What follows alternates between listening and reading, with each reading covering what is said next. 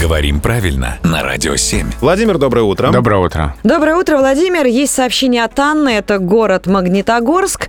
Анна интересуется, как правильно. Общецеховой персонал или общецеховый персонал? Вот здесь только один вариант есть в нормативных словарях, а именно в академическом орфографическом словаре Института русского языка РАН общецеховой, только с таким ударением. Ну вот и разобрались, все понятно. А вот тогда у меня другой уточняющий вопрос, связанный с этим. Хорошо, берем слово «общее» и оставим. А как будет «цеховой» или «цеховый»? Да, вот здесь тоже ударение на окончании цеховой. Все нормально.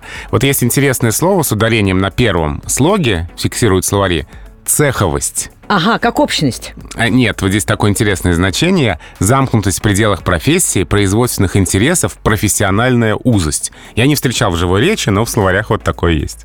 Как интересно. В нашем случае, наверное, это будет эфирность, студийность, что, радийность?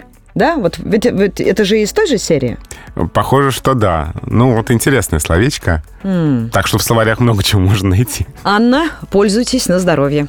Володя, спасибо.